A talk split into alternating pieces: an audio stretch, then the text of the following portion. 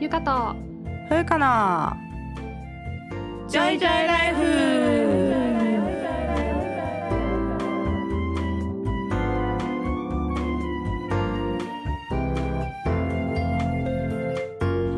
この番組ではゆかとふうか2人の女医が日々の暮らしや仕事にまつわる小話などざっくばらんな日常トークをお届けします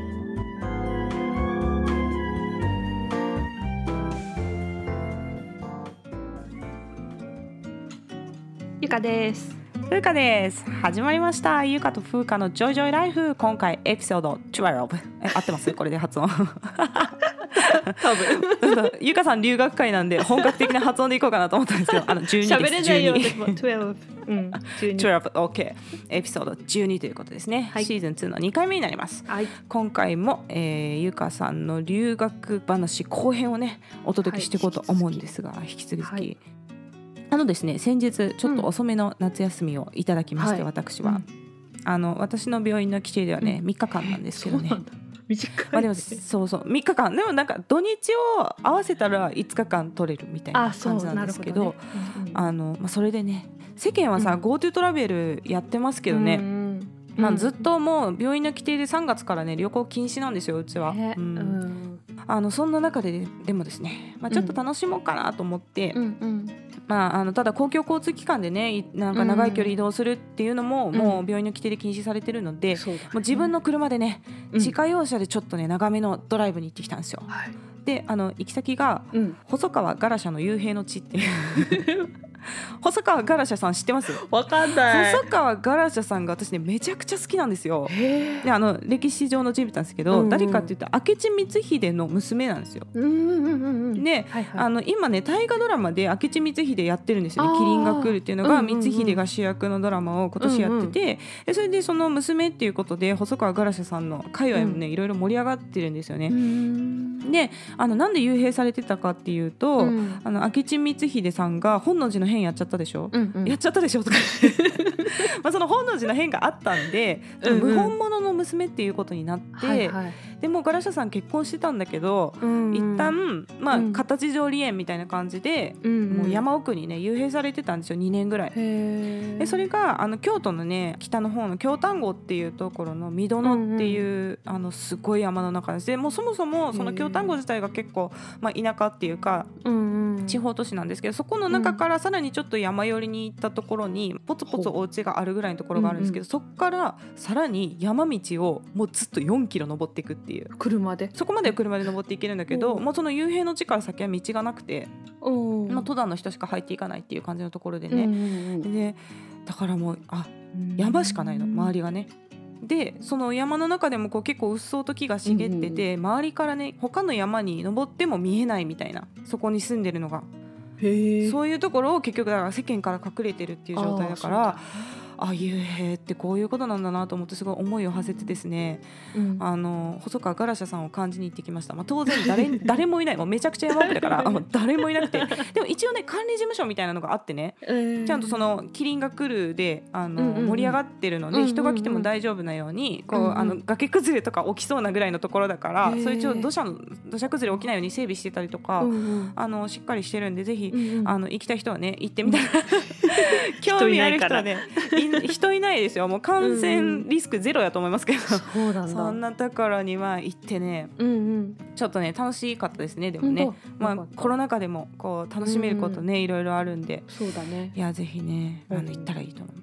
ね、うん、そもそも夏休みっていう名前だけど全然夏じゃないっていうね。確かにね。これ他のさ仕事の人たちは夏に取ってんのかな？わかんない。そうなんじゃないかな。わかんないよね、うんうん。うちは10月末までに取らなきゃいけなかったんで、その10月のもう末で取ったんですけど、ゆかさんとかさ2月に夏休み取ってたよ2ね 月に取った。前。そのうん。なんか年度中うに消化すればいいみそうたな感じだった。ないんですね。なるほど、だけどね前いた病院はねうん、7月から9月の間に消化してくださいってなるほどね。言われたりもした。それじゃあ病院によって規定がいろいろあるっていうことなのかな。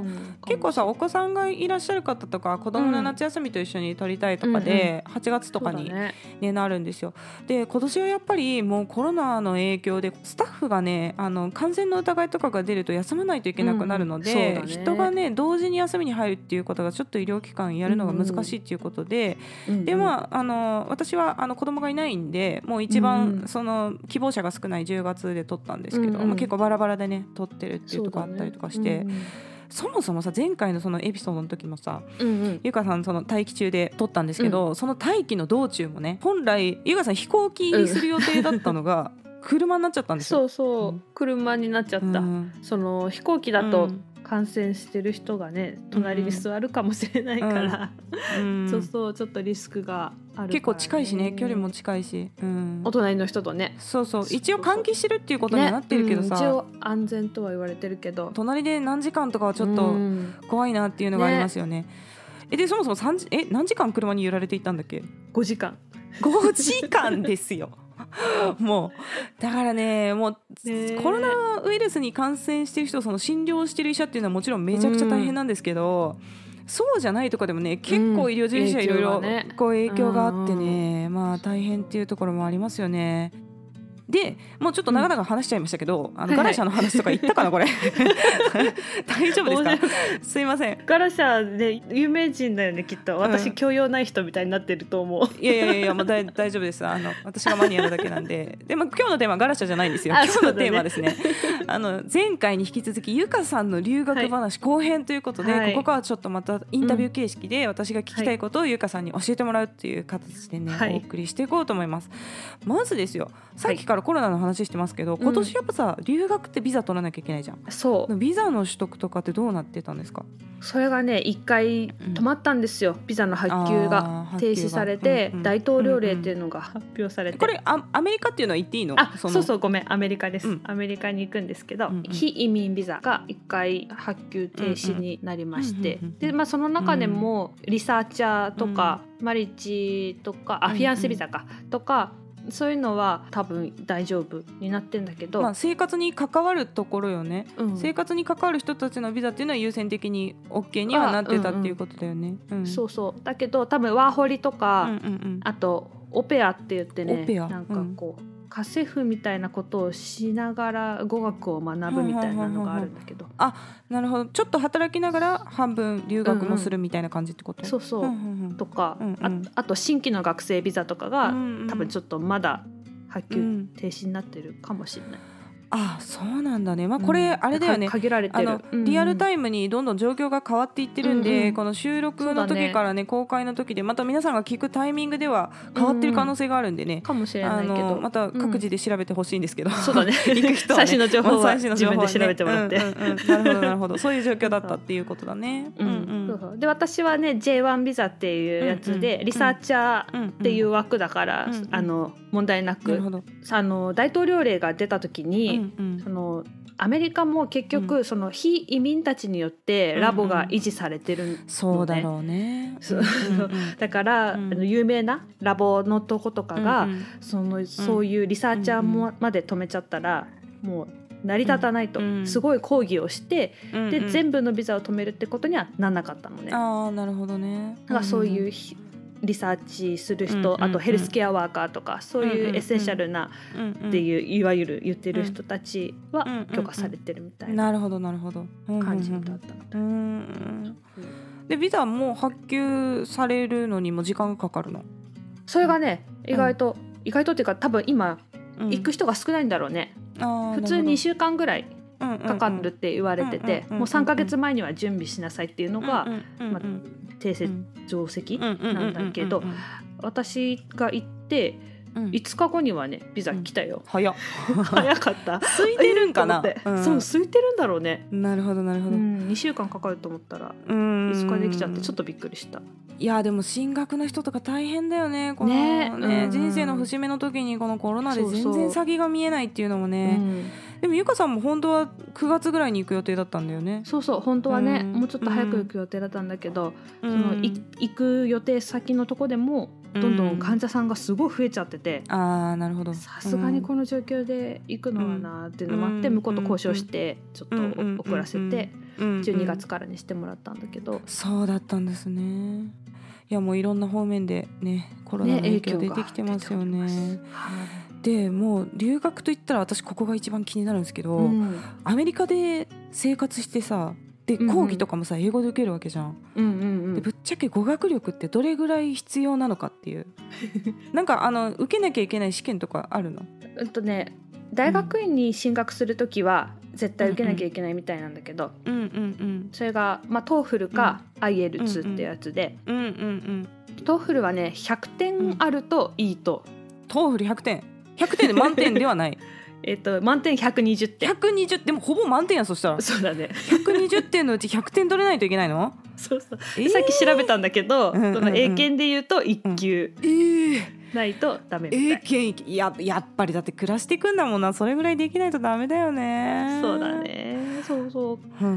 で私はね受けてないんだけど。あれ受けなくてもいけるんですか？あそうそう。私が行くところは、うん、まあ受けれなくてもしょうがないっていうのが、まあ、今回のねコロナのこともあって、受験会場自体がね。テストセンターがクローズしちゃってたのと、で自分もその新型コロナウイルスの、うん感染の患者さん、うんうん、まあ、見てたりとか、うんうん、疑いの人を見たりとかっていうのがあったから、うん、診療してるからね、うん、あんまりねあっちこっちちょっと出歩くのも、うんうんうん、そうだよね。クラスターとかになっちゃったら大変だもんね。っていうのを、まあ、言い訳に勉強して。いやいやいやいや そうなんですか。 TOEFL っていうのはどういう試験があるの？あの中身内訳としてはリスニングとかさ。あそうそう。リスニングとリーディング、うん。うん、えーとスピーキングライティングの4つの技能語、スピーキングもある。もある。だから面接もあるってこと？うんとね面接人対人じゃなくて、うんうん、自分の意見を述べるみたいな感じ。なんか演説？なんかテーマをなんかこううん、こういうことを言っている人がいます、うんうんうんうん、これについてあなたの意見を述べなさいみたいな、うんうんうんうん、でまず私は賛成ですとか反対ですその理由はみたいなことを言っていく。やばいやん。まあライティングもそんな感じだけど。すごいね。プレゼンテーションみたいな感じ。そうそう。多分ね大学院で授業を受けるってことを想定している試験だから、うんうん、あ前提としてる試験っていうことだね。そうそう。で大学院でちゃんとプレゼンテーションができるか、うん、授業に参加できるか、うん。うん、ディスカッションできるかっていうのを測る試験だと思われる。どれぐらい英語がちゃんと使えるかっていうのを見てるっていうことなんだ、ただ覚えてるだけじゃ無理で自分の中から英語でちゃんと意見を言えないといけないっていうことだね。そうそう。扱ってるリーディングの文とかも結構学術的な感じの文が多くて。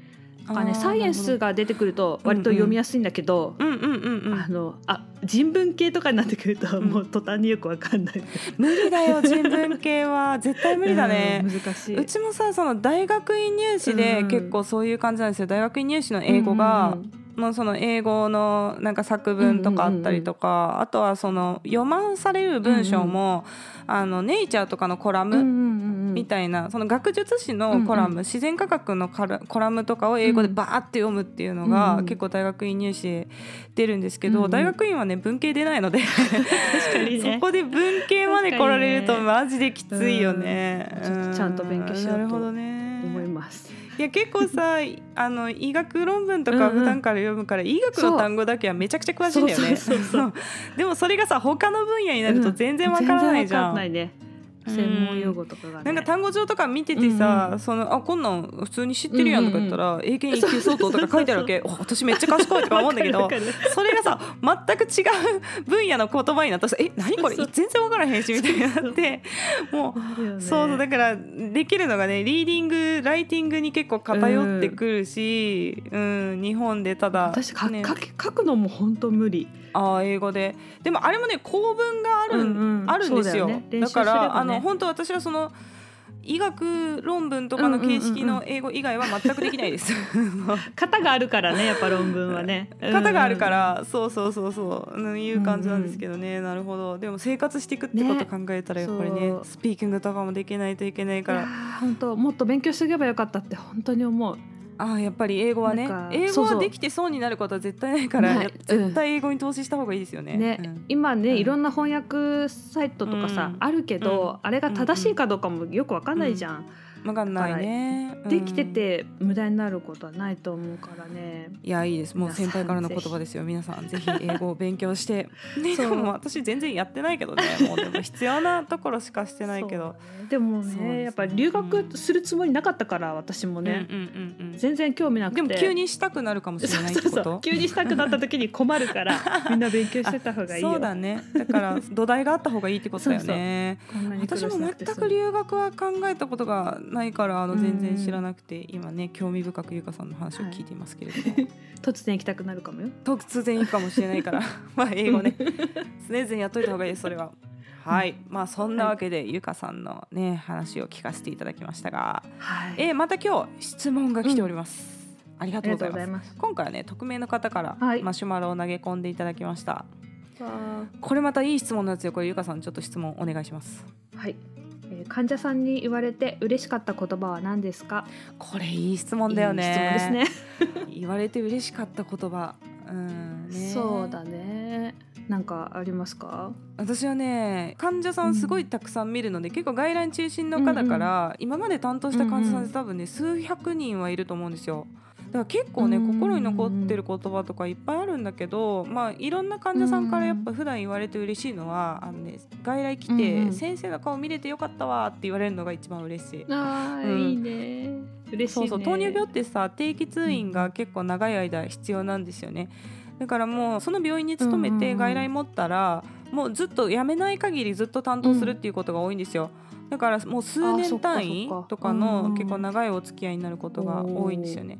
で患者さんにとってさ、病院って必ずしも来たい場所ではないというか、まあ、混むし、ね、待ち時間も長いし、うんうん、で、ね、来るだけでも疲れるっていうような、ね、場所やと思うんですけど、まあ、その顔見れてよかったわとか言ってくれると、私に会いに来るのを少なからず楽しみにしてくれてるんやなっていうかね、そういうのが実感できてすごい嬉しいなっていうのありますよね。いい話いいです。まあなんか人対人のこうなんかね触れ合いみたいなのが結構あるかなんで。そうだね内科の中でもね。うんうん、そう内科の中でもお大事にとか言って見送るとねなんか逆に先生も体に気をつけて仕事頑張れよとか言って言ってくれる人とかもいて。優しい。そう優しい結構ね おじいちゃんとかに多いかなそういうの言ってくれるのは。うん、なんか自分たちも働いてきたから。ああなるほどね。で医学知識っていう面では医師対患者やったら圧倒的にやっぱ医師の方が知識はあるんやけど、年齢でしたらさほとんどの患者さんが自分より先輩やん、そうだね、みんな人生の先輩なんですよね。本当その通り。医療っていう部分だけじゃなく、うん、こう人間同士として見てくれてたりとか、うんうん、なんかそういう触れ合いもあって、うんうん、そういうところがね面白いですよ、やっぱ糖尿病内科は、うんうん、これもいい感じになった。科 のアピールにもつなげられましたよ。そういうところですかねうちの科はねゆかさんの麻酔科のなんか嬉しかった言葉としては？まあ麻酔科医としては、うんうん、やっぱ手術終わった後に、うんうん、起こした後に、うんうん、あもう終わったの？とかあ全然痛くないとかうんうん、なんか思ったより怖くなかったですとか言ってくれるとあよかったなって思うけど、うん、別にあの痛かったら言ってほしいんです、うんうん、あの、痛くないって言うって言ったわけじゃないよ。あのそれ言うと喜ぶんで言ってくださいってわけじゃなくてね。本当に痛くなかった時だけ。そうそうそう。本当に痛くなく終わったりとかしたら。技術的なことに対するコメントだよね、うん、それってね、うん。うん、そうだね。まあでもまあ薬がいいからねっていう気もするんだけど、いやでもそんなことない。全身麻酔4回受けてるんですけど 私ね、毎回違うから、受けると。本当？やっぱ違うんだ。全然違う。本当に上手な人は、もうあの抜管って言ってこう管抜かれたこと全く覚えてない。あ、本当？おまあ、薬の使い方がね。だから痛くないっていうのは結構珍しいですよ、そうか、でもこれやっぱりさ、科によって特徴が出るというかねあの、麻酔科はやっぱさ一期一会だからさ。そうそう一期一会で、本当術前とちょっと術後くらいしか合わなくて、まあたまあ覚えてないじゃん。確かにね。のこととか患者さんはね、手術の方が気になっちゃうし。しかもぼーっとしてるからね。麻酔の薬でね、起きたそうそうそうぼーっとしてる。術中寝てるしね、うんうん、で、うん、救急集中治療分野もやっぱ来た時、意識なかったりとか、もうそれどころじゃない痛みでそれどころじゃないとかいう感じだから、まあ、あんま覚えてもらってない、あんま覚えてもらってない、まあ、それでいいんだけど、人としてなんか濃いつながりがあるわけではないっていうことだよね。そうだね、そうそう、で数だけで言ったら、うん、本当麻酔してる人はもう多分ね500とか超えてるから、数だけはすごくいっぱいいるけど、うんうんうん。全然ね、うん、あのそういう長い付き合いになる人っていうのは少なくて。うんうんうん。まあ、1人だけね、うん、1人だけだったかな、うん、あの何回も何回も手術来なきゃいけない人がいて、うんうん、でその病院では麻酔科医少なかったから、うんうん、まあ、毎回割と私に当たることが多くて、うん、もう次も先生にお願いしたいわとか言ってくれた人がいて、その時はすごい嬉しかったいいね。いいですね,、うん。ねあとは患者さんっていうよりは、同業の手術室の看護師さんにね、あの自分が麻酔されるんだったら先生がいいわって言ってくれた時があってそれすごい嬉しかった。同業の人が言ってくれると。見てるからね。そうそう見てるからね、うん、手術室の看護師さんとかもさいろんな先生の主義も見てるわけでしょ、うんうん、そういうもうなんかクロードの人というかいっぱい見てる人に、うんね、ねありがたい麻酔されるなら先生がいいって言われてそれはすごいことやね。これでもさすごいいい質問だったよね、うん、なんか科によってさ、ね、やっぱ慢性疾患と急性期っていうのでこう全然患者さんとの関わりのポイントも違うしだって麻酔科なんてさ本当なんか、うん、手術って人生に1回、うん、2回かぐらいでしょ、ね、あってさ、究極の非日常みたいな、うん、そうだ一大イベントだからね。ところだよね、うん、でも糖尿病はもう日常やからさ、ね、何ヶ月かに1回は絶対病院行かなあかんっていう感じやからね、まあ、そういうところでね。違いが。いろいろ関わりも変わってくるっていうことですよね。うん、うん、人と関わるのが結構辛いって言って麻酔科選ぶ人とかもいる、うんまあそうだね。喋ってるのが辛いとか、うん、あの、うん、あの起きてる人間より寝てる人間の方が得意とか言って人もいる。